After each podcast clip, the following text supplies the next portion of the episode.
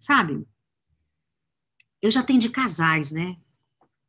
E era muito interessante quando é, às vezes os casais falavam assim para mim: ah, mas a gente deita na cama, aí começa aquela conversação, não sei o quê, e a gente começa a resolver o problema do filho, do não sei o quê, o, o casamento vira uma, uma, uma, resolução de problemas. Mas por que, que vocês estão fazendo isso na hora que vocês vão deitar? Vocês não conseguem marcar um dia para jantar?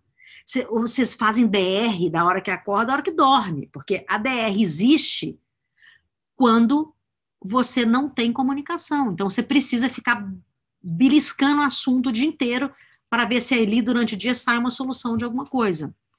Então, quando você é, combina com seu parceiro, nós vamos sentar e conversar sobre questões, você resolve ele igual em reunião, gente. Você fica ligando para o seu chefe o dia inteiro, vai lá, eu te falei, né?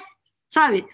Claro que eu não estou comparando o seu casamento à sua relação profissional, mas dá para profissionalizar a conversa, entende? Eu não vou sugerir que você faça um PowerPoint né, delimitando todos os pontos com bullet points. Não, isso não. Mas, se você for claro na conversa, você vai querer deitar na cama com seu parceiro e não falar de problemas, transar com ele, vai ser muito mais legal. Pensa nisso.